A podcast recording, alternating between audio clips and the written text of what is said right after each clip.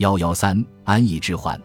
一六三九年，奥斯曼与伊朗萨法维王朝在祖哈卜签订条约以来，除了一六九六年彼得大帝占领亚速曾掀起一阵军事恐慌外，奥斯曼东部前线的和平基本上未受打扰。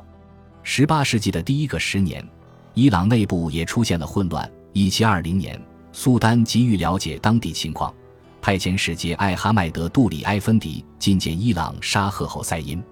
此行的官方目的是要与萨法维磋商有关奥斯曼与哈布斯堡1718年所签之贸易协议，因为其中有一条款涉及伊朗商人通过奥斯曼领土的规定。1721年，逊尼派的阿富汗部族自东边入侵伊朗，次年攻占萨法维首都伊斯法罕，什叶派的萨法维王朝垮台，俄罗斯同意支持残存的萨法维政府对抗阿富汗。条件是萨法维割让部分领土给俄罗斯。奥斯曼深恐动荡局面会波及自己在高加索与俄罗斯交界的边境，再次指责什叶派的萨法维并非真正的穆斯林，趁机重新占领了1639年以前奥斯曼曾多次占领的伊朗西北省份。奥斯曼与俄罗斯眼看就要兵戎相见，但外交手段最终解决了问题。1724年。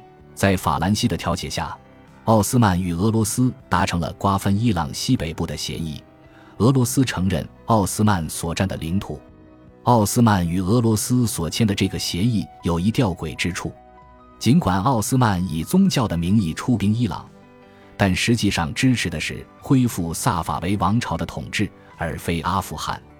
但伊朗的和平并未持续很久。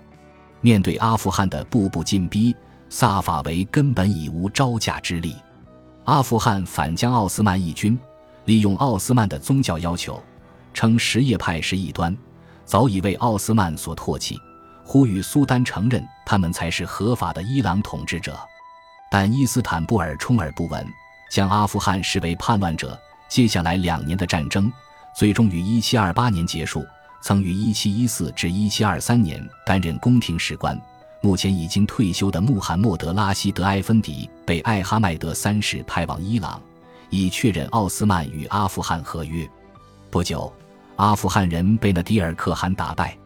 纳迪尔可汗又称塔赫马斯普戈利，出身土库曼的阿夫沙尔部落，是一个骁勇善战的军事领袖。他悍然对抗奥斯曼。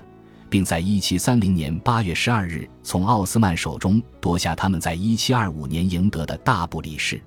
和之前西部的战争一样，这场与伊朗的战争也增加了赶往伊斯坦布尔的农村移民。警觉到奥斯曼必将与伊朗进入一个全新的战争时期，内夫谢希尔的达马德易卜拉欣帕夏建议，为了鼓动民众的士气，苏丹艾哈迈德应该身先士卒。投入一七三零年的军事行动，苏丹已经不是第一次随军出征。一七一五年，他发兵与威尼斯争夺伯罗奔尼撒；一七一七年，即失去贝尔格莱德的那一年，他也随军出征，但一直待在前线后方。一七三零年七月底，军队开始在与斯屈达尔教场集合。八月三日，部队集合完成，等待苏丹从伊斯坦布尔渡过博斯普鲁斯海峡。但他却毫无动静。达马德易卜拉欣只得假设他已经决定不率军东征，立刻赶到御前，恳求他勿再拖延，并提醒他，如果不露面，几乎可以肯定会引发禁卫军叛乱。在东部边境模仿他的先祖在巴尔干的行为，显然是不明智的。达马德易卜拉欣经过百般苦求，在与禁卫军司令商讨之后。总算说服了艾哈迈德在与斯屈达尔露面，他为此举行了大张旗鼓的仪式，还在爱玉普举行了游行，其中参观者包括外国使节。他在仪式中佩剑登坛，仿若参加加冕典礼。事不凑巧，就在这个节骨眼上，那迪尔可汗攻陷大不里士的消息传到了伊斯坦布尔。奥斯曼的哈马丹要塞指挥官弃之而逃，才不过是一个月前的事。如今政府接到报告，大不里士的指挥官也不其后尘，出征即将取消的谣言传遍了首都。大军仍然停留在与斯屈达尔、苏丹与大维齐尔，似乎都不急于出面下达命令，两人均撤离教场，遁入博斯普鲁斯畔的行宫和壕底。舆论的不满达到沸腾的状态，两人都不敢离城，因为如此一来，叛乱事将随之而起。神职人员与禁卫军早就对内夫谢希尔的达马德伊卜拉欣心怀怨怼，前者是因为他的裙带关系，禁卫军则因为他们不止一次发现自己难以适应改变，无法接受新的外交风格，不愿意跟宿敌妥协。大军仍在于斯屈达尔等待，军心愈来愈浮动。此外，关键的后勤补给却得不到充分保证，商人与工匠尤其愤恨难平。从奥斯曼建国开始，奥斯曼的商人就会随军出征，带着商品卖给军队。但这一年，一项繁重的新税冲着他们而来，他们在行军途中赚来的钱，现在都得缴税，而且税率高得吓人。由于没有人购买他们的商品，商人的损失更加惨重，因为他们已经购入了要卖给士兵的货，最后却连顾客都没有。九月八日。苏丹总算勉强现身，宣布大维齐尔将率领军队出征。伊斯坦布尔有太多的人有理由对现状不满，但1730年9月28日揭竿而起的人却是一支由商人和退伍军人组成的杂牌军，总共不过25至30人。其中有些人参加过先前的叛乱，譬如1727至1728年在伊兹密尔的那一次。他可以被视为伊斯坦布尔这一次叛乱的先声。刚开始，他们只是在市场争取支持，并希望禁卫军响应，但效果有限。当时城里的欧洲观察家一致认为，只要一有动作，他们马上就会遭到镇压。消息传到苏丹那里，他召集朝臣到于斯屈达尔的宫廷里。到了晚上，胆战心惊的苏丹及权贵趁着夜色渡过博斯普鲁斯海峡。躲进了比较安全的托普卡帕宫，但下一步该怎么走，他们却拿不定主意。次日周五是个圣日，习惯上，人们在中午礼拜后可以表达对政治的不满。叛乱者现在更加大胆了。首先，城里那些一无所有的游民加入了他们。很快，低阶的禁卫军一经煽动，也站到他们那边。然而，和过去的叛乱者一样，叛军认为自己的行动需要得到教育的支持。他们很快就从一个顺从的低阶教士那儿弄到了教育。苏丹无法信任自己的军队，派遣宫中的官员去找叛军，问他们有哪些不满，并命令他们解散。但叛军拒绝了，并要求苏丹交出三十七名官员接受他们的审问，其中包括大维齐尔及他的一个女婿。大维齐尔担任海军元帅的另一个女婿则对叛军的苦衷表示同情。跟以往一样。这次的叛军也说不出什么清楚的要求，只知道要求把苏丹的人交给他们处置。苏丹请出先知的圣旗，号召所有敬畏真主的穆斯林护驾。一六五一年伊斯坦布尔发生叛乱时，他的祖父穆罕默德四世就曾以这个策略获得成功，但这一次他却毫无作用。叛乱分子再三要求苏丹交出内夫谢希尔的达马德伊卜拉辛帕夏与教长伊尼谢希尔的阿卜杜拉埃芬迪。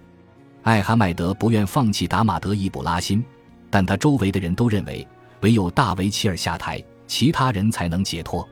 叛乱爆发的第三天，叛军切断了托普卡帕宫的水源，阻断了食物供给。黑人大太监哈吉贝什尔阿加强迫大维齐尔交出官印，苏丹别无选择，只得下令处决达马德伊卜拉欣及他的两个女婿。这两人都成为叛军目标的原因不明。达马德伊卜拉欣在宫廷里得罪过不少人，这次面临危机，才发现自己完全被孤立，连最亲密的盟友都靠不住。得知叛军正对皇宫发动攻击。宫廷内的人迅速组织了一份三人的财产清单，死刑也立即执行。三具尸体被交给了暴民，在城里示众，但人们却搞不清楚其中一具尸体是否真的是达马德伊卜拉辛，还是说他还躲藏在宫里某处。尽管达马德伊卜拉辛及两个女婿都已被处决，但人群仍未散去。他们要求苏丹艾哈迈德逊位。在收到最后通牒后。苏丹平静地把马哈茂德请了出来，带着马哈茂德及自己最年长的两个儿子苏莱曼与穆罕默德走出后宫，命令宫内的官员宣誓效忠他的继承人马哈茂德。苏丹大卫顺利交接，伊斯坦布尔城内也没有遭受什么物质损失。又因为苏丹艾哈迈德没有可信任的部队奉召前来镇压叛乱，生命的损失也极少。受牵连者中，地位最高的就是出使凡尔赛宫的奥斯曼特使二十八切莱比穆罕默德埃芬迪。和其他与艾哈迈德统治有关系的人一样，他也遭到贬谪，被放逐至塞浦路斯，于一七三二年去世。叛军组成了一个平行政府，自己提名人选，分别占了艾哈迈德近臣留下的职位。新苏丹丝毫不敢大意。邀请叛军首领帕特罗纳哈利勒前来皇宫陈述他们的要求，苏丹立刻废除了内夫谢希尔的达马德易卜拉欣所实施的一些税赋，但这并不足以带来平静的生活。在达马德易卜拉欣的经济政策中，有一项是裁掉国家军队的冗员，叛军却欢迎任何人前来加入军队，结果成千上万的人跑来登记，糟蹋了达马德易卜拉欣的良苦用心。一个只知道名叫阿布迪的人目睹了这一切，并记录道：“不管家里有多少人，女人、男人，肚子里的私生子，全都来报名，成为国家的军队成员。他们掏空了国库。相较于艾哈迈德被废除前的那几天，此时情况更加危殆，因为伊斯坦布尔及国家核心的真正权力，全都掌握在帕特罗纳哈利勒及他那一帮人的手上。”本集播放完毕，感谢您的收听，喜欢请订阅加关注，主页有更多精彩内容。